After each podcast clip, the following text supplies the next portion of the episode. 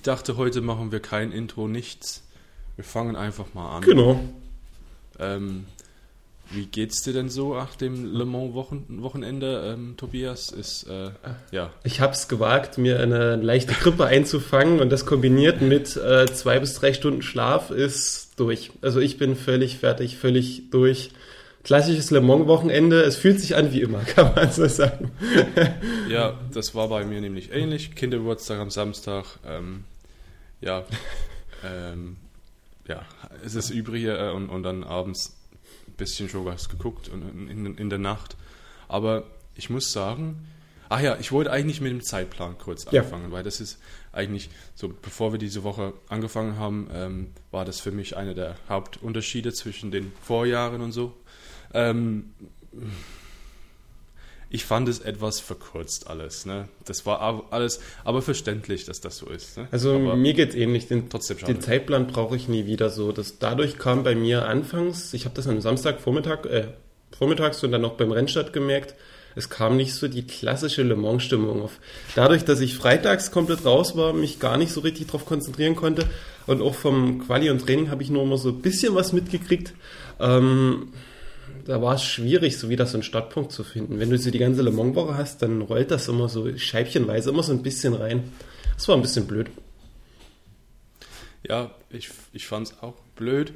Ähm, gut, wir, wir, dürfen jetzt hier, glaube ich, auch nicht groß meckern. Das ist einfach nur eine Anmerkung, weil ja, ja Corona ist, ist klar, das, die müssen das komplett ähm, in einem, die haben ja, also bei mir ist es immer so, dass das fängt schon an in Januar oder Februar, da kribbelt es schon, dass die Starterliste kommt und dann, oh, wer ist dabei, wer nicht. Oder es gibt mal vielleicht neue Autos oder so. Das war in der LMP1-Ära ähm, so übrig, üblich, dass wir, wir hatten dann Nissan und dann hatten wir einen Porsche und dann noch neuen Porsche und neue Audi und so.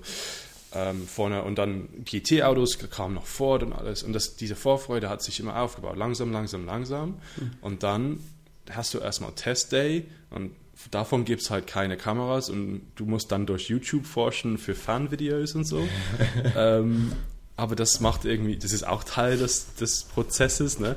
Äh, und dann kommt, eine Woche später kommt das Scrutineering und dann fängt es richtig an, dass da Leute vor Ort sind, viele und dann hat man Radioberichte, ähm, man hat Bilder, man hat ja, ähm, Änderungen vielleicht und dann, ja, die Woche fängt an und ja, Mittwoch ist dann wieder Training und Qualifying und viele reisen da an. Ich zum Beispiel immer mittwochs angereist. Ähm, ja, Donnerstag hast du schon wieder neue Trainingseinheiten, Qualifikation. Freitag wieder, ist, ist wieder frei. Und dieses, diese ganze Schedule wurde einfach auf, quasi auf einen Tag gelegt. Ja. Das ist schon krass, das ist schon hart. Also wir hatten ähm, äh, wirklich einen Tag, zwölf Stunden irgendwie von zehn bis Mitternacht, zwölf, mit zwei Stunden Pause, glaube ich, war das. Das ist Wahnsinn. Insgesamt. Das, ja. Es hat auch viele. Ich, ich habe lustige Interview gehört am Freitag, muss ich dir kurz erzählen. Es war auf Radio Le Mans okay. ähm, dabei, ähm, ein Interview mit Johnny Molem und der, hat der ist gefahren für, muss ich mal ganz kurz schauen. Johnny Molem ist für Red River Sport gefahren mhm. mit ähm, Bonamy Grimes und Chris Hollings. Bonamy Grimes, übrigens, Gentleman Driver, er ist der Co-Gründer von ähm, Skyscanner. Okay. Kennst du Skyscanner? Nee, sagt mir gar nichts. Das ist ein Flug, äh, Flugvergleichsportal. Ähm, Ach, ja, ja, ja, ich weiß, was wie, du meinst. Wie Momondo, wie Momondo, ja. Ähm, Bonamy Grimes hat das mit, mitgegründet. Egal. Also, da haben sie ähm, am Donnerstag einen Unfall gehabt, kurz vor Schluss am Donnerstagabend.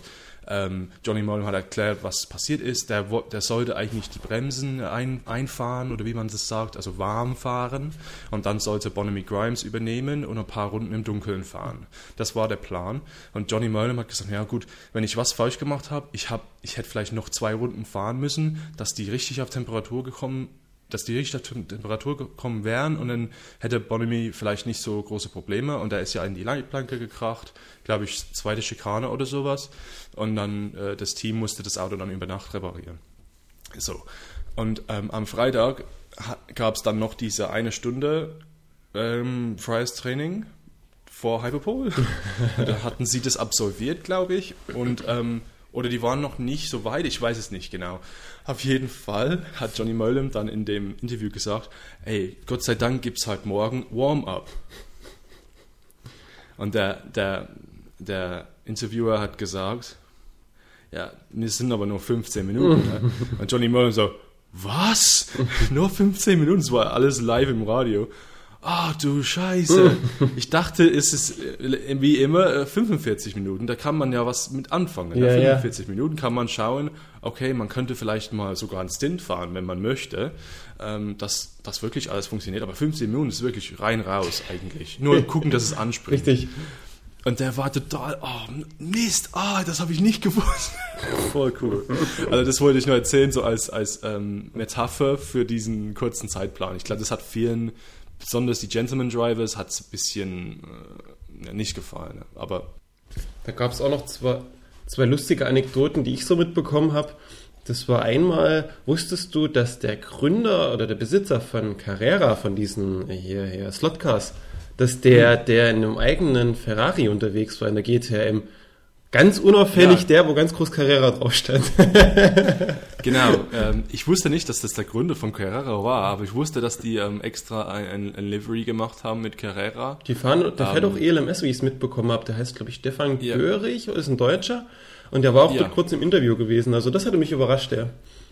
Ja, oder leider hat er nicht äh, so lange Zeit zum Fahren, weil sie sind nach fünf Stunden rausgeflogen durch einen Unfall in der Porsche-Kurve. ne? Ja, richtig. Ähm, mit diesem, da war der, der Alexander West im Auto in dem Moment.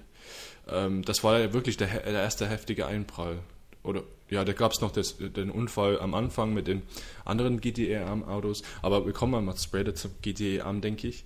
Ähm, ja, lustig. Eine, eine lustige Geschichte, was so die Community auf, auf Reddit und auf Facebook parallel voneinander diskutiert hatten, war die, diese Frage, es gab, gab ja den Mentos Porsche und dann haben sich alle gewünscht, es gäbe einen Coca-Cola Porsche und die haben sich alle gefragt, da gab es die wildesten Theorien, was würde passieren, wenn der Mentos Porsche in den Cola Porsche fährt? Ich, ich musste so herrlich lachen die ganze Zeit. Wahrscheinlich ein schwarzes Loch.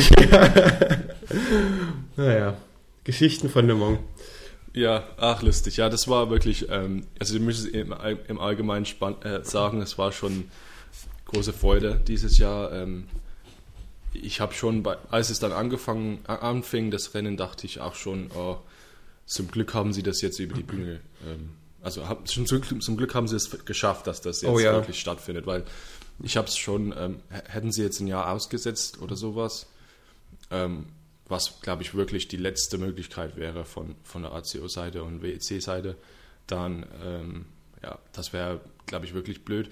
Und ja, ich meine, das Feeling und so, ähm, das hat mir schon sehr gefehlt, äh, muss ich sagen. Also, dass, dass Leute zum Beispiel an der Strecke, an der Seite äh, sitzen und, und früh, wenn zum Beispiel die Sonne wieder aufgeht, dass, da, dass man da sieht, äh, wie Leute im, Schlaf, im, im Schlafsack da an der, an der Bank sitzen äh, und schlafen. Ähm, ja, das war schon ähm, blöd. Aber ich denke, ein Jahr, hoffentlich ist, ist jetzt nur ein Jahr ohne Zuschauer, aber ich glaube, ein Jahr kann man das schon, ähm, kann man das schon ähm, akzeptieren. Also jetzt keine andere Wahl, aber ja. Ich denke, An das Rennen, das Rennen an sich, also mein, wie, wie fandst du das eigentlich, also sportlich gesehen? Also, ähm, um es vielleicht mit meinen Worten aus meinem, den Abschlussworten aus meinem Artikel zusammenzufassen von gestern, das war ein Rennen wie kein anderes vielleicht. Ähm, es, es spiegelt so ein bisschen sinnbildlich das Jahr 2020 wieder für mich, das Rennen. Entweder passiert gar nichts oder wenn was passiert, dann passieren solche Dinge, mit denen du so per se erstmal nicht gerechnet hast. Und das ist so, das fängt an bei fehlenden Zuschauern, bei der Orga, bei der Umplanung, diese Ruhe, die du dort ringsrum hast, das nicht immer das Riesenrad war, es war irgendwie alles so, es fühlte sich surreal an noch, genau die Geschichten mit dem Wetter. Alle fünf Minuten kam, jetzt gewittert, dort hinten ist schon Wetterleuchten, jetzt ist Regen, es soll gleich Hagel kommen und es passiert hier einfach mal überhaupt nichts. Das ist so, weiß ich nicht. Es war, war auch sportlich wie vom Umfeld sehr, sehr gewöhnungsbedürftig für mich. Die, wir hatten das Hauptproblem in der LMP1, dass nur fünf Autos gefahren sind. Vier, viereinhalb, wenn ich jetzt, ähm, wenn ich jetzt böse bin, Ja. äh, wegen Collis.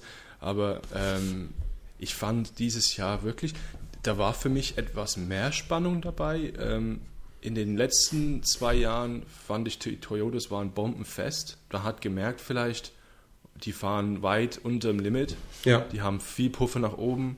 auch so, was die ganze, was das alles ab, ähm, abverlangt vom Auto, dass die, alles hat gut funktioniert, weil sie eben, die Kühlung war im, im sicheren Bereich und so alles. Ne?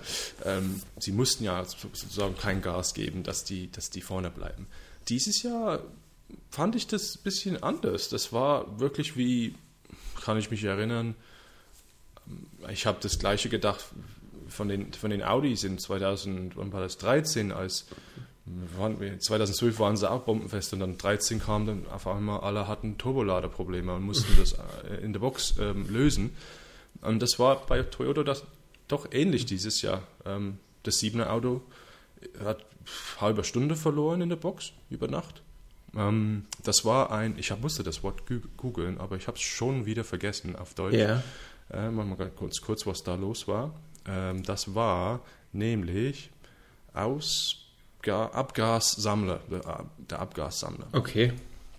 Die haben zwar einen Turbolader gewechselt, aber der Abgassammler ist damit verbunden. Deswegen hm. ist das was. Ich muss, ja. ich muss ähm, gestehen, ähm, dieses LMP1 habe ich gefühlt, fühl, es fühlt sich an wie nach der Porsche-Ära, wo Porsche drei Jahre in Folge gewonnen hat, habe ich jetzt dieses Bauchgefühl, Toyota-Ära, es ist schön, aber bei mir stellt sich so ein bisschen diese Monotonie, so diese Abgestumpftheit ein. Es ist nett, aber die, es interessiert dich nicht mehr und irgendwie tut es mir weh, weil ein Rennen ohne Spitzenklasse, die dich wirklich packt, ist halt immer so ein bisschen, weiß ich nicht, da fehlt immer so ein kleines bisschen was. Und hinzu kam vielleicht auch, dass die GT Pro nicht sonderlich emotionsstark war wie sonst in Le Mans. Und das irgendwie lässt so ein kleines bisschen faden Beigeschmack, auch wenn an sich es gute Rennmomente gab. Und das will ich gar nicht irgendwie unter Wert verkaufen. Das war, fällt mir schwer, das zu beurteilen. Ja, hm. ja da stimme ich dir zu. Aber ich muss sagen, die Rebellion, also an dieser Stelle jetzt Hut ab an Rebellion, weil das, das Einzelauto hatte ein komplett für mich fehlerfreies Rennen. Ja. Ähm, ja klar, haben mit fünf Stunden, äh, fünf Runden ähm, Rückstand dann waren doch nicht ähm, sehr nah an Toyota zum Schluss. Aber das, Pro das, Problem ist, es waren jetzt zum Beispiel nicht 17 Runden oder 12 Runden. Es waren wirklich nur 5. Das ist, das ist in Le Mans halt 15 Minuten oder, oder ja, 18 Minuten. Also es ist jetzt nicht sehr viel Zeit, ähm, wenn, wenn es ein Problem gibt, wie zum Beispiel das 7er Auto hat ein Problem gehabt und sehe da, nicht mehr geschafft auf den zweiten Platz, obwohl das Problem doch recht früh auftrat. Das war dann halt auch ja, zwölf Stunden noch zu fahren und sie hatten nicht, also sie haben das nicht geschafft, wieder auf den zweiten Platz. Sie hätten wahrscheinlich auch nicht den dritten Platz geschafft, hätte das zweite Rebellion nicht das Problem oder andere Probleme gehabt, was mal schade war. Ähm, für, den, ja, für den Vorfall gab es eine schöne Zusammenfassung gestern auf Reddit. Ähm, ja. Man muss, man muss es vielleicht kurz umschreiben. Der, der, der Rebellion mit der 3 hatte der Fahrer einfach so ein bisschen verschlafen, wahrscheinlich Müdigkeit, Bremspunkt zu erwischen.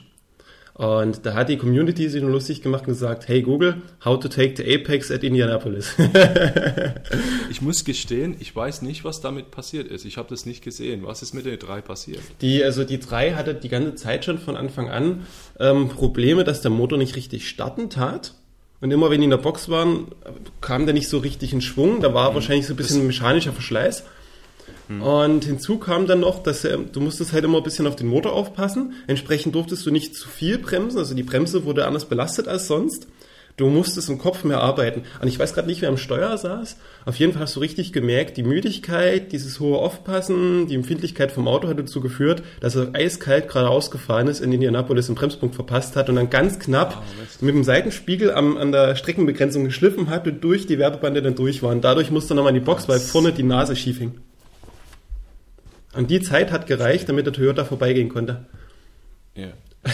Hm. Ich meine, ja. Die hat wenn man die Zeiten anschaut, das zweite Rebellion ist ganz klar das langsamere Auto gewesen. Ja. ja also schnellste Rennrunde über zwei Sekunden schneller, äh, langsamer, Entschuldigung, über zwei Sekunden langsamer als ähm, das Einzelauto. Ähm, ja, ich hätte mir gewünscht, also ich, ich fände es schon cool, wenn, wenn sie den dritten Platz geschafft hätten, weil es wäre für, für Rebellion irgendwie richtig schön Abschied gewesen ähm, weil letztes Le Mans eigentlich, Ähm, aber ja, gut. Ich glaube, im zweiten Platz, beste, beste, beste Platzierung überhaupt in Rebellions Geschichte. So kann man ähm, das unterschreiben, ja. Ja, also sie hatten bis jetzt nur den vierten Platz äh, in der Gesamtklassement. Ähm, das war bis jetzt das Beste. Ähm, oder den dritten, hatten die den dritten? Ach, weiß ich nicht mehr. Ich glaube den dritten. Aber den zweiten war auf jeden Fall ja, die hatten vor zwei Jahren, glaube ich, ein Podium, mit, als Toyota alleine gefahren ist. Ja, stimmt, da waren sie Dritter geworden. Wax-Autos, ja. Ähm, ja, äh, also auf jeden Fall ge gebührender Abschied für sie aus Le Mans. Aber ähm, vielleicht ganz kurz können wir mal erwähnen, dass die Autos, oder ein Auto oder zwei, weiß, wer weiß, die werden ja glatt nächstes Jahr wiedersehen. Aber es war nicht in Rebellion-Hand. Ähm, Alpine übernimmt sie äh, ja. und fährt sie einfach weiter. Gut, eine gute Idee, oder? Es ist alles da. Also finde ich cool, dass es jemand diese, wie nennt man das, diesen Legacy Mode, also dieses Übernehmen von den NMP1 für ein Jahr als äh, Transition-Phase, finde ich eine coole Geschichte. Und auch spannend, dass Sinatec jetzt eigenständig wird. Äh, Quatsch, Sinatec Alpine. Die lösen sich von Sinatec als Einsatzteam und es läuft dann als Alpine Racing Team oder Team Alpine Racing, irgendwie so. Ähm, sehr, sehr spannende Geschichte. Auch wenn die vielleicht keine reelle Chance haben werden, weil einfach der Hybridantrieb fehlt, wie es in alle anderen Hypercars haben, aber. Hey, aber ja? Jahr 1, Jahr 1 Hypercar, alle haben neue Autos. Faire Chancen, ja. Ist, ist alles möglich. Ähm, und, und, für mich, guck mal, wie, wie sicher diese Plattform von Rebellion ist. Ähm, dieses Jahr wirklich bombenfest, fehlerfrei. Und wenn du da gescheite Fahrer äh, in, in dem Auto hast, da ist durchaus was möglich in Le Mans und auch woanders. Und was ähm, für mich viel wichtiger ist, die Message dahinter, dass der Renault-Konzern und auch Alpine dadurch mhm. äh, sagen, okay, wir stehen zur WEC, wir wollen Spitzenklasse und wir werden danach 22 einen Hypercar bringen, weil wir das nur ein Jahr einsetzen dürfen, den LMP1. Und das finde ich eine richtig wichtige Botschaft, dass du dann zwei französische Autobauer in Le Mans hast ab 22. Das ist, ähm, das ist ein Vorgeschmack, das freut mich sehr, wenn das so zustande kommt. Ich, ich sehe wirklich auch, man muss auch zwischen den Zeilen lesen, Signatec Alpine L, äh, also Signatec Alpine an sich, funktioniert doch in LMP2 doch recht gut. Ja. Und man fragt sich, okay, warum ändern sie das? Ja, denn die, es muss doch irgendwas geben, was, na, sonst macht es keinen Sinn nächstes Jahr.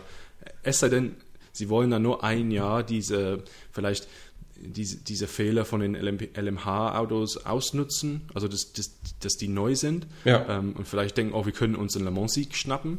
Ähm, ah, ich sehe das nicht so, ich sehe es ähnlich, dass die, ähm, wie du gesagt hast, dass Renault da ja, es in Aussicht stellt, LMH zu fahren. Ähm, gegen Peugeot, das wäre, das wäre, glaube ich, ich weiß nicht, Frankreich dreht durch, wenn das, wenn das passiert. Und äh, nächstes Jahr ähm, wollte ich auch noch ja, kurz ja. anmerken wegen Alpine. Ähm, Formel 1 Team heißt auch Alpine nächstes Jahr. Ich wollte es gerade sagen, der ganze Nissan Renault, äh, doch Nissan Renault Mitsubishi ist ja eine Firma, ist ja ein Konzern. Und die haben jetzt ihre kompletten Motorsportaktivitäten neu aufgestellt. Und ich glaube, das ist so ein bisschen der Hintergrund. Vorher hatte Nissan sein, seins gemacht, Renault hatte seins und jeder hat seinen Motorsportteil gehabt. Und jetzt gibt's nur noch eine einheitliche Motorsportstrategie. Und da wird ganz klar gesagt, die einzigste sportliche Marke, die von den dreien existiert, ist Alpine. Und alles, was wir an Motorsport machen, für den Konzern machen wir als Alpine. Deswegen heißt das Formel 1 Team Alpine und deswegen machen sie auch WEC, weil die in jeder Weltmeisterschaft mit einem Alpine vertreten sein wollen, wo es von der Marke her vertretbar ist. Und das finde ich echt cool. Ähm, ich weiß nicht, wann das letzte Mal war, dass eine Marke gleichzeitig im Formel 1 und in der WEC oder im Sportwagen WM äh, unterwegs war. Das ähm, muss so. Also wenn man es inoffiziell nimmt, wäre es Mercedes gewesen in den 90ern mit McLaren Mercedes in der Formel 1 und Mercedes. Mhm. Und wenn du es offiziell ja. nimmst, wäre es Ferrari in den 70ern, 60ern? Ja, das, also ich, ich denke auch zurück an die 60er, weil ja, Mercedes war zwar als Motorenlieferanten da, aber das Team war eigentlich McLaren, das ist auch McLaren geprägt, obwohl die Zusammenarbeit war sehr wichtig, ja klar. Aber ja, Ende der 90er, 99 war das, ne? Genau. Ähm, ja, sehr interessant. Äh, da, da, können wir in, einer, in, einem anderen Podcast bestimmt ähm, bisschen über nächstes Jahr mal reden, wie das dann aussieht mit LMH, weil das kommt wirklich jetzt irgendwie so schnell. Doch. Ähm, das, war, das nächste Mal, wenn wir in Le Mans sind, ähm, sind die LMH-Autos dabei. Das war mit Abstand auch der meistgelesenste Artikel an diesem Wochenende bei uns, die auf Englisch und auf Deutsch die Regeln zur LMH und alles, was wir zu den Autos geschrieben haben. Ich glaube, da werden wir nochmal die nächsten Tage mal spezielle Sonderinhalte liefern, was jetzt so getan wurde. Weil, um den Abstecher jetzt mal abzuschließen, es wurde einiges vorgestellt. Toyota hat sein Hypercar gezeigt, bei Collis hat sein Hypercar gezeigt und jeder hat Details dazu bekannt gegeben. Peugeot hat klare Kante gemacht und gesagt, es, wir kommen mit einem Hypercar 22, haben sie vorgestellt. Ähm, Alpine hat das bekannt gegeben und da haben wir schon vier Teilnehmer, die ab 22 fahren. Dazu kommen noch der Klickenhaus, der zwar nichts vorgestellt hat, aber auch mitfährt und nochmal bekräftigt hat. Äh, ja, also da gibt es einiges an Content, was wir versuchen, die Tage noch so ein bisschen aufzubereiten für euch. Ich weiß, wir kündigen manchmal viel an im Podcast. Ähnlich hatten wir auch einen Racecast angekündigt, was sich dann organisatorisch nicht ganz so ergeben hat. Aber wir sind ein Fanprojekt und ich glaube, so viel darf man verzeihen, oder? Hey, aber ähm, das hatte doch durchaus äh, gute Gründe, weil in, eigentlich wollten wir so das Rennen so ein bisschen ähm, am Ende so zusammenfassen, so live, ähm, als live und dann das gleich ähm, für euch zur Verfügung stellen. Ja. Aber als wir das dann machen wollten, ging das Rennen dann komplett von hinten los. Ähm, ja. Auch in der LMP2-Klasse, wo wir jetzt, vielleicht können wir jetzt dazu kommen, äh, die LMP2-Klasse, ähm, weil Safety Car in der letzten Stunde, äh, da war dann einiges los. Gewonnen hatte die Mannschaft United Autosports doch recht verdient, denke ich. Ne? Zum ersten Mal auch in der Teamgeschichte Le Mans für United Autosports. Mhm die, durchaus durch das gesamte Rennen ähm, eigentlich unter den schnellsten. Ähm, das Schwesterauto leider ähm, auf dem wo, wo, sind die gelandet? Ich habe es auf dem 13. Platz. Ähm, das war aber nicht das Full Season Entry von United Autosports. Sie hatten ein Ölleck, ähm, habe ich, hab ich gelesen. Okay, das ist völlig Deswegen, an mir vorbeigegangen. Ja, die hatten auch geführt, ziemlich gut mit Alex Brundle hinter dem Steuer. Und ich habe dem, ich mag den Alex Brundle ziemlich sehr. Also das ist ein großer, ein großer Fan von ihm. Und ähm, hätte mir gewünscht, also habe mir gefreut, dass er da vorne war mit, mit dabei. Und Hopf van, van Eutert ist doch auch ähm, diese ja, dann der nächste holländische Star nach Nick de Vries und Max Verstappen und alle, alle anderen. Wir haben eine holländische ähm, Ära, ja. ja, genau. es kommt, die kommen. Äh, ja, aber es war dann doch recht knapp zum Schluss. Das war vielleicht ähm, eine von den spannendsten Sachen äh, zum, zum Rennenschluss. Wie gesagt, eben mit dieser Safety-Car-Phase ähm, United Autosports nur mit 30 Sekunden Vorsprung. Es war zum Schluss nicht klar, ob, jo ob Jota nochmal in die Box muss oder nicht. Äh, ich habe ein, einen Radiospruch gehört von dem Crew Chief äh, bei United Autosports, der meinte, ähm, hey Phil, äh, Phil Hansen saß in dem Steuer, du musst jetzt wirklich Gas geben. Ähm, wir wissen nicht, wenn du rauskommst aus der Box, wird es richtig eng sein. Ähm, und dann ja, war der war Vorsprung, war glaube ich 50 Sekunden und Davidson war dicht, dann dicht dahinter, aber er musste nochmal in die Box, weil wegen dem Safety Car hat er nicht genug Sprit gespart. Der Jota ähm, war ja die letzten zwei oder drei Runden auf Tankreserve unterwegs. Hm. Der hatte schon wirklich die Notreserve, die eigentlich dafür da ist, für die Abnahme. Und das hatten sie in Kauf ja, genommen, ja. dass sie die Abnahme nicht mehr gewährleistet kriegen. ja, aber ich, Jolson war ja, wenn wir uns erinnern, äh, liebe Zuh Zuh Zuhörer, Jolson war mein Tipp. also ich hab, dachte, oh jetzt, äh, das, das, ganze, das ganze Rennen lang dachte ich, hm, immer am zweiten Platz, Jolson Auto, äh, Mighty 38, wie, das, wie die das sagen. Ja. Dachte ich auch, oh, das wird vielleicht was, das wird vielleicht was. Ähm, und sie haben auch schnell, äh, ähm, Roberto Gonzalez ist da der Silver Driver.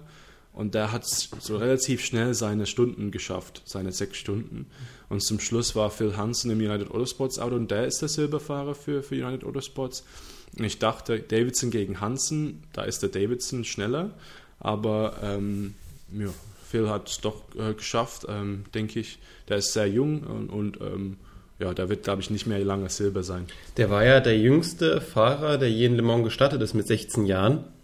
Ja. Und ist immer noch ja. einer der jüngsten Fahrer aktuell im Feld gewesen. Das ist irrsinnig.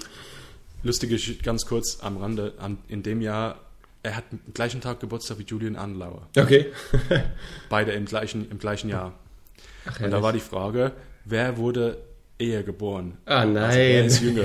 wer, also wer wurde später geboren am Tag? Und dann haben sie bei Radio Le Mans, gingen sie zu, also ich glaube, das war in den Trainingseinheiten, das war jetzt nicht im Rennen oder sowas, und fragten sie, hey, ähm, wann genau wurdest du geboren? Welche Uhrzeit? Und dann haben sie festgestellt, welche von denen äh, älter ist und welche jünger. Also, Herrlich.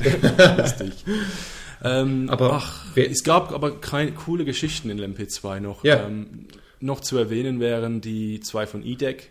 Oh ja. Ähm, sehr stark. Äh, es ging ja beide los Autos mit, komplett zerstört. Es ging los mit dem Start, die Startphase, wo ich mich gefragt hatte, es gab es noch nie, dass ein Team mit einer Runde Rückstand starten musste.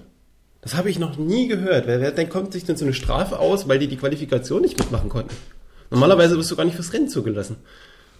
Ja, das war doch äh, die, der Fahrer von EDEC, äh, Dwight Merriman, durfte dann auch nicht starten, weil er, glaube ich, verletzt war. Okay. Deswegen kam der Patrick Peeley als Ersatz. Äh, doch Sogar nicht recht guter Ersatz, ah. wie ich ah. finde. ähm, aber ja, die hatten sich wirklich, die, die, Rookies mussten dann die zehn Runden fahren zu den Trainingseinheiten und die haben mhm. das nicht gemacht. Also, oder, weil, nee, die, die, das Problem war die, war die, waren die Rennen, im, äh, die Runden im, in der Dunkelheit. Davon muss man, glaube ich, auch fünf Stück. Lass uns das für die erklären, die es ein bisschen verpasst haben. Die haben mhm. im ersten Training war es gewesen, ne, wo die beide Autos in die Streckenbegrenzung gelegt hatten. Äh, oder im zweiten. Im zweiten, genau. Und die haben so lange, und dadurch, dass das Qualifying direkt nach dem zweiten Training war, haben sie es nicht geschafft, zum Qualifying anzutreten, weil die Wagen so hinüber waren. Die haben es zwar mhm. geschafft, das bis zum Rennen zu reparieren, aber viel mehr war da auch kaum möglich. Ja. ja. Nee, aber dann zum Schluss den sechsten Platz für den für die ähm, 28 und einen 11. Platz für die 17. Also Schon beachtlich dafür, dass sie so einen schwierigen Start hatten, muss man sagen. Ja. Ähm, schade für viele Probleme mit dem We Wechselrichter und mit Elektrizität, äh, irgendwie mit Strom und so im Auto äh, dieses Jahr im LP2. Viele okay. gingen, bei vielen gingen die, die Lichter aus und so, G-Drive unter anderem. Ähm, die waren auf dem dritten Platz auch zum Schluss und dann hat John Eric Verne einen Fehler gemacht. Ich weiß nicht, ob da ein technisches Problem war. Die fielen dann auf dem fünften Platz zurück. Der war doch dann irgendwann mal in der, gerade mit der Nase in der Streckenbegrenzung auch hängen geblieben. Genau, das war mit einer Stunde noch zu fahren oder sowas. Aber lustig, am lustigsten, oder lustig, was heißt lustig? ähm, die, das, die, die 37, disqualifiziert. Okay. Ähm, für alle, die es nicht. Das habe ich auch verpasst. Ja. ja, hast du verpasst. Es war eine Nacht. Ähm, disqualifiziert wegen ähm, externer Hilfe. Mhm. Ja, ja, das ist in Le Mans so eine lange Geschichte. Ähm, im, im, im, Gegensatz zu zum Beispiel, vielleicht kennt ihr ähm, die, die, die, Rennen in, in, am Nürburgring, 24 Stunden, das sieht man oft, wie der LKW so in den Slow Zones rumfährt mit dem Auto hinten drauf. Mhm. Das Auto wird abgeschleppt, zur Box geliefert, die dürfen dann reparieren und weiterfahren, wenn sie können. Stimmt. Ist das dann kein Problem. Die verlieren zwar, zwar Zeit, aber die dürfen dann weiterfahren. In Le Mans ist es nämlich anders, historisch. Ähm, schon, glaube ich, seit dem Anfang war das immer der Fall, ja. dass, ähm, dass man zwar äh, von der Streckenseite, wenn das Auto kaputt geht oder stehen bleibt, kann man zwar Rad geben, aber das, der Fahrer ist alleine und er muss, wenn er kann, muss er das Auto selber reparieren und er muss, also wenn das Auto, wie gesagt, reparierbar ist, er darf es reparieren, aber eben nur alleine. Das heißt, Fahrer haben ein Handy dabei, oft, ähm, weil wenn sie in Mulsanne-Kurve stehen bleiben, bis die, bis die Teammitglieder da, darüber gefahren sind, ist schon wieder 15, 20 Minuten vergangen. Also die können dann gleich anrufen und fragen, wie mache ich das jetzt? Ja. Ähm, und außerdem haben sie meistens auch so ein ja, rudimentär so Werkzeuge dabei. Mal ja, Schraubenzieher und so Zeug. Ähm, so, Jackie Chan, DC Racing. Ich glaube, ähm, Ho Ping Tung war hinter dem Steuer in dem Moment. Auto ist stehen geblieben, Lichter aus. Das war ungefähr zeitgleich zum Collis-Unfall. Mhm, okay. Ich glaube sogar, da war das Slow Zone von Collis. Da, ähm, deswegen, ähm, da war was mit dem Jackie Chan Auto, dass das, als die dann in Slow Zone Modus gegangen sind, da ist was umgeschaltet worden oder sowas. Auf jeden Fall ist das Auto stehen geblieben und man hat gesehen, dass der Ho Pintung telefonierte. Nur von so von weitem im Dunkeln.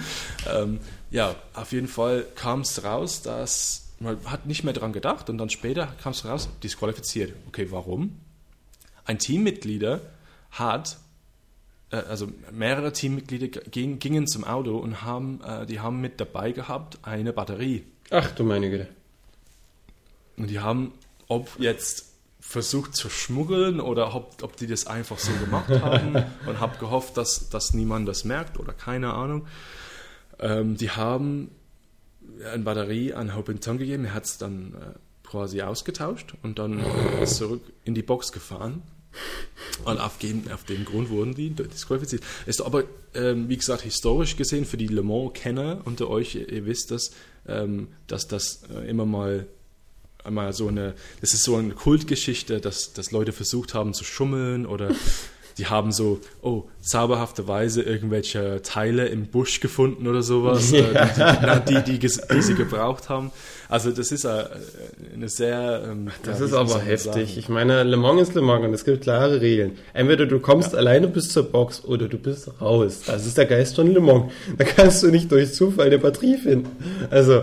Ah, ich ich finde es aber lustig, dass die es versucht haben, weil ich meine, versuchen kann man es raus ist man sowieso. Weil was willst du machen? Batterie ist, ist platt, das geht nicht. Du kommst nicht weiter. Ein anderes, nicht, nicht, mal mit dem anderes Positivbeispiel, was auch so mein Lieblingsmoment im Rennen war, das hast du leider verpasst, war die Auftaktphase.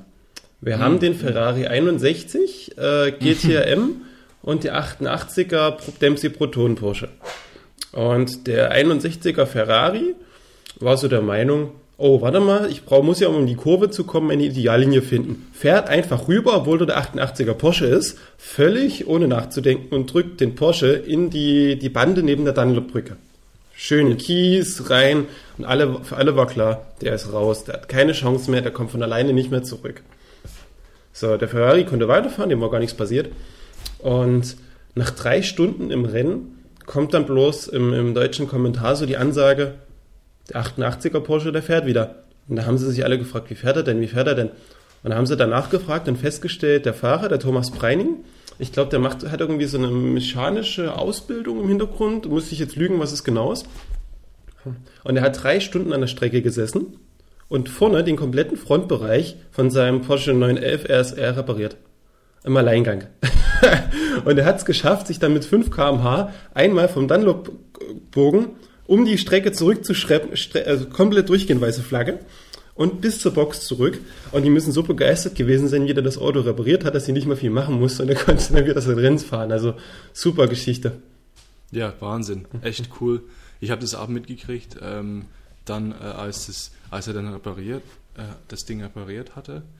Ähm, das für mich ist dieser Le Mans Spirit. Ja. Das gefällt mir richtig gut, weil das ist da muss man nicht nur so fahren und wissen, wie man mit dem rechten Fuß umgeht, sondern man muss auch wirklich das Auto kennen und ich meine, die, die LMP1-Autos sind alles äh, vorne und, und die sind auch so technisch ähm, entwickelt, hochentwickelt, dass das vielleicht nicht geht, aber so ein GT-Auto, das ist eine andere Geschichte. Ähm, ja, wirklich stark. Wirklich stark. Wir können nochmal gleich GT ankommen, ja. wir machen das vor Pro, ähm, weil wir sind beim Thema. Ähm, noch, noch eine, schade, dass das Auto, die haben nicht die Mindestfahrzeit gefahren, weil er so lange repariert hatte. Ah. Sie mussten, glaube ich, 70 Prozent von der Rundenzahl von dem Auto, das gewinnt, fahren.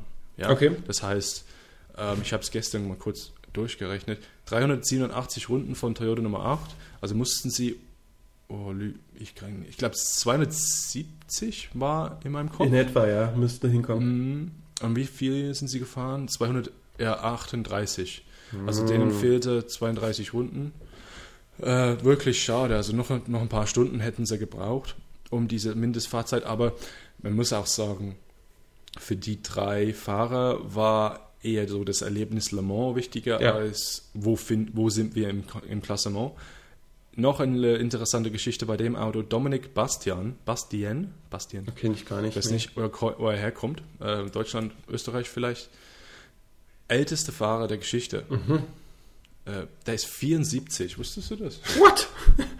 74? Der ist 74. Ey, krass, das habe ich ja nicht erlebt. Der ist, der ist tatsächlich älter. Nee, nie ganz, nie ganz. Also ich bin 33 und meine Oma ist nur äh, ja, neun Jahre älter als, die, als der. Ja, das, also, das, ist, wenn du überlegst, ein Emanuel Perrault und ein Tom Christensen sagen, wir sind zu alt für diesen Scheiß, wir fahren nichts mehr und der Typ fängt mit 74 an zu fahren. Das kannst du echt nicht erzählen. Hey, aber vielleicht sehen wir im Jahr 2040 äh, Tom Christensen ja. GT anfahren. Wer weiß. ah, das wäre herrlich. Ah, Gott. Nee, gut. Ähm, GTM Klassensieger TF Sport ähm, Aston Martin. Ähm, ja, das war, zu, also, war unter den Favoriten für dieses Rennen, weil sie eben diese Saison richtig stark sind. Ähm, war Stalioloc, der ja. erste türkische äh, Le Mans-Sieger, ne? Cool, ja, das ist eine coole Geschichte. Ähm, ja, Joloc ist da der Silberfahrer, der bringt da das Geld und die, die Unterstützung dahinter und Charlie Eastwood, Johnny Adam, beide doch recht gute Aston Martin-Fahrer äh, und sehr erfahren. Ähm, ja, aber die Platzierungen 2 bis 4, das war wirklich die spannendste Geschichte zum Schluss. Ähm, für alle, die es vielleicht nicht gesehen haben, äh, letzte Safety Car Phase wegen einem LMP2-Unfall hat alle drei Fahrer zusammengebracht hinter einem Safety Car. Ne?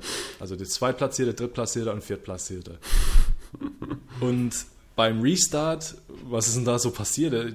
Project One war, glaube ich, vorne und dann auf einmal zurückgefallen, ne? Ja, ähm, ja. Auf vierten Platz. Äh, das Mentors-Auto ähm, leider im vierten Platz landet. Der kam nicht gegen an. Das war wirklich, die sind teilweise nebeneinander gefahren. Die sind zu dritt in die erste Schikane ja. auf 100 Jes gerade reingefahren. Das sind so Dinge, wo du überlegst, das schaffst du irgendwann nicht mehr. Und die haben es trotzdem gemacht. Das war ja Wahnsinn. Aber ähm, es hat mir zwar leid getan, weil die hatten, glaube ich, einen Vorsprung von mehr 10 oder 20 Sekunden und das wurde halt durch den Safety Car zu, zunichte gemacht. Ähm, aber das ist halt eben Le Mans ähm, ja, der zweite war äh, dann das sieben, die 77 von MC Proton Racing, Christian Reed, Ricardo Pera und Matt Campbell, der war im Auto zum Schluss, der, der Profifahrer ja. für Porsche. Und dann dritte wurden die drei von Alf Corsa, äh, Perode, Collard, Nielsen. Also das war wirklich ähm, ja, spannende ähm, Alle, Schlussphase. Allein die Schlussphase ähm, nochmal nachzugucken macht Spaß, weil das war wirklich ein Gewusel. Du hattest auch überrundete Fahrzeuge, die um die Plätze 6, 7 und 8 gekämpft haben oder sowas. Und die sind ja dann auch nebeneinander in diesem Feld gefahren und die haben die dann auch nicht mehr vorbeigelassen. Da mhm. wurden ja sämtliche Blue Flags ignoriert. Also nur acht Sekunden äh, zwischen dem zweiten und dem vierten Aha. zum Schluss. Aber ausgelöst war das Safety Car ja durch die 99 und den Kraft LMP2. Ne? Die haben in der gleichen Runde sich irgendwo in die Strecke gelegt gehabt. Mhm. Der 99er, äh, das war Proton Porsche, glaube ich. Der mhm. wollte in Cetre Rouge, wollte der abbiegen, hat aber die einfach linke Hand den Reifenstapel geküsst, weil er vergessen hat einzulenken. Und der Kraft, das tat mir auch so ein bisschen leid, das hat man vorhin unterschlagen. Der war ja anfangs von neun oder zehn gestartet ins Rennen, hat es geschafft, das Rennen über viele Stunden auf eins anzuführen für United Autosports. Und am Ende in der letzten Stunde legt er sich dann in der Porsche-Kurve in die Leitplanke. Ja. Ist. ja. Ich habe es aber so oft da solche, solche Unfälle gesehen und zwar oft in der Schlussphase. Ich kann mich genau erinnern, im Jahr 2014 ganz genau, dass auch in der letzten, ähm, da ist auch Nicolas Pierre mal abgeflogen in einem äh, Toyota vor fünf Jahren oder sowas. Also das ist, glaube ich, die Porsche-Kurve, wenn man müde ist, äh, wenn man ja. 24 Stunden Renngeschehen hinter sich hat, die sind wirklich übel. Wenn man da einen Fehltritt macht, dann ist es gleich aus. Vielleicht beim Überrunden oder sowas. Schade, ähm, weil das wünsche ich wirklich niemandem, dass man da, ich sehe das gerade vor mir, Fahrzeit von 23 Stunden und 15, 15 ja. Minuten. Also, boah, die hätten das, das die hätten das Ding vor United Autosports gewinnen können, weil das Kopf an Kopf Duell war zeitlang. Also das war wirklich mhm. ganz knappe Geschichte. Ja. Gut, ähm, GC Pro wäre jetzt die letzte Klasse, die wir noch ähm, zu erwähnen hätten. Die mit ähm, Abstand, ähm, muss ich sagen, langweiligste Klasse, wenn ich sagen darf. Also man ja. hat gemerkt, es, die Luft ist so ein bisschen raus. Es fehlte BMW und Ford wie letztes Jahr. Dann fehlten noch die Corvettes, die beiden US-Porsches waren nicht mit dabei. Du hattest se äh, sechs Autos plus WeatherTech Ferrari und ähm, Risi Ferrari. Aber Risi und WeatherTech haben fast gar nichts mitreden können. Die waren frühzeitig abgeschrieben Selbst Porsche, die von Paul gestattet waren, war zeitig eingebrochen. Nach ein, zwei Stunden waren die im Nirvana verschwunden. Strategie und irgendwelche Probleme und... Servolenkung. Ja, habe ich gar nicht so gar nicht so richtig mitbekommen und die waren dann frühzeitig weg. Und dann hattest du immer. Das war aber wirklich grottenschlecht von denen. Ja, das ist dafür, dass Porsche so dominant war die Saison bisher, war das überraschend eingebrochen. Und auch ich. Sie haben gleich, gleich den äh, GTE Pro Meisterschaft ähm, weggegeben. Die zwei Porsches, die sind nicht mal. Ich habe gestern kurz die, die Tabellen aktualisiert äh, bei mir lokal und die gehen diese Woche dann live auf der Webseite. Ähm, zwei, äh, im, im, Gesamtklassement von GTE, weil es wird ja zusammengerechnet, äh, Pro und Am, ähm, äh, Zehnte und Elfter. Krass.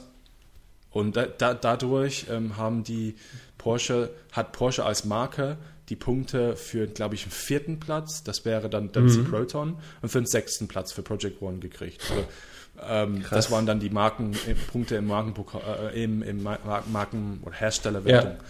Ja. Ähm, ja, überraschend. Also ich, ich keine Ahnung. Ich, ich habe keine Ahnung gehabt, wo das halt herkam. Die hatten, die saßen noch auf der Pole und auf einmal. Die waren auf einmal weg. Ich hab's, ich konnte es ja. mir auch nicht erklären. Das war, als wären die nicht mitgefahren. Du hast sie die ganze Zeit auch nicht in der Kamera gesehen. Die spielten keine große Rolle. Und ähnlich war es so ein bisschen das Spitzenduell. Das hat mich auch so ein bisschen enttäuscht. Du hattest zeitlang Ferrari vorne, dann war Ferrari in der Box, weil die eine andere Strategie hatten als der Aston. Dann war wieder der Aston vorne. Aber das war immer so, so auf Distanz. Es gab selten wirklich richtig packende Duelle, auch nicht über längere Zeit. Du hattest immer kurze Phasen, okay, aber so, es fehlte der Kick. Es fehlte so richtig so die, die Action, wo die GTE Pro sonst immer die Klasse war, die richtig begeistert hat. In jedem WEC-Rennen, ausgerechnet in Le Mans, hat es mich persönlich überhaupt nicht berührt. Ich weiß nicht warum, das war... Ja, ich glaube, WeatherTech kann man, glaube ich, außen vor lassen. Sie waren eigentlich auch nur in der Pro-Klasse, weil ähm, sie haben nicht, die haben keinen geeigneten Bronzefahrer gefunden. Ah. Und da hätten sie einen Bronzefahrer gebraucht, um in GC Arm zu fahren. Ähm, deswegen haben sie dann, ich weiß nicht, wen sie dann genommen haben. Cooper McDaniel ist da der, der, der, dem gehört das Team oder der ist der, ja. weiß ich nicht, bringt die Unterstützung. Ich glaube, die haben dann Tony Wielander. Äh, Stimmt, die war, mit, die war mit Tony Wieland unterwegs. Ähm, ja, ähm, ja, es war zwischen Aston Martin dann und AF Corse doch recht, dann doch recht lang eng, aber dann so Stück für Stück erarbeitete sich das Auto mit der Nummer äh, 97 so einen Vorsprung und dann, ja. Aber die, die hatten richtig Glück zum Schluss. Ähm, als der Safety Car rauskam ja. wegen dem Graph-Unfall, ähm, die waren in der Box.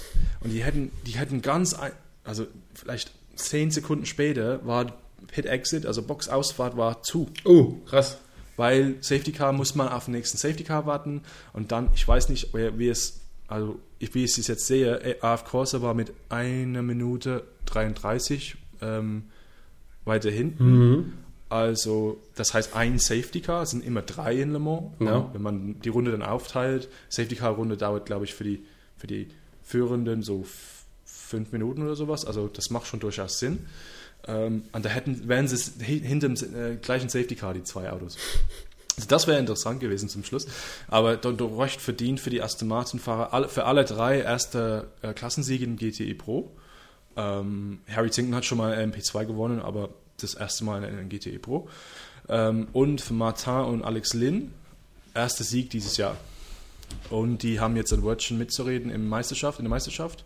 Ich glaube, okay. das können wir dann beim nächsten Podcast ansprechen, wie das jetzt aussieht vor der letzten Runde, mhm, äh, mhm. vor der letzten WC-Runde des Jahres. Ähm, was ich noch sagen wollte, ach ja, AF Corsa, dieses Auto mit der Nummer 71.